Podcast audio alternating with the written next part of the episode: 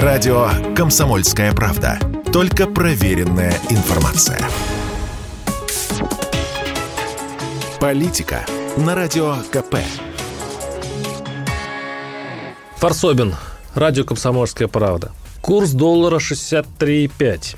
Евро опускалось ниже 64 рублей. Кто бы мог подумать, что за два месяца не войны вражеская валюта не ринется к катастрофическим 150-200 рублей за бакс, а наоборот упадет камнем вниз к ногам народа русского. Что можно сказать об этой сладкой картине? Ну, во-первых, это красиво. И во-вторых, красиво.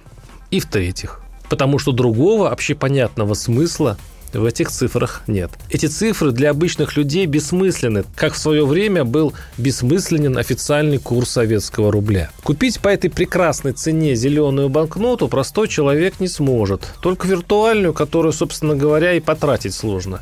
Переводы за границу практически запрещены, обналичить нельзя.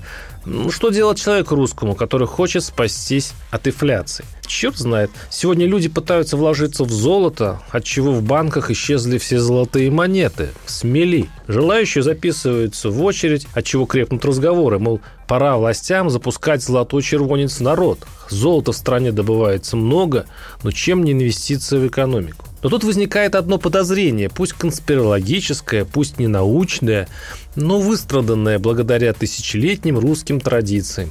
Скажу аккуратно. Я очень надеюсь, что заниженный курс доллара ни в коем случае не будет связан со спекуляцией и других сравнительно честных способов обогащения лиц, обладающих инсайдерской информацией, ну и пару-тройкой ручных банков. Ведь зная, сколько будет стоить рубль через пару-тройку месяцев, а регулирование его цены все меньше рыночного, а все больше чиновничего, можно за неделю сколотить миллиардное состояние. В любом случае, пусть и тысячекратно суверенный, но деревянный рубль с десятком курсов и черным рынком а Куба или Венесуэла не самый лучший выход из кризиса. И главное, несправедливый. Варсобин, YouTube-канал, телеграм-канал. Подписывайтесь. Политика на Радио КП.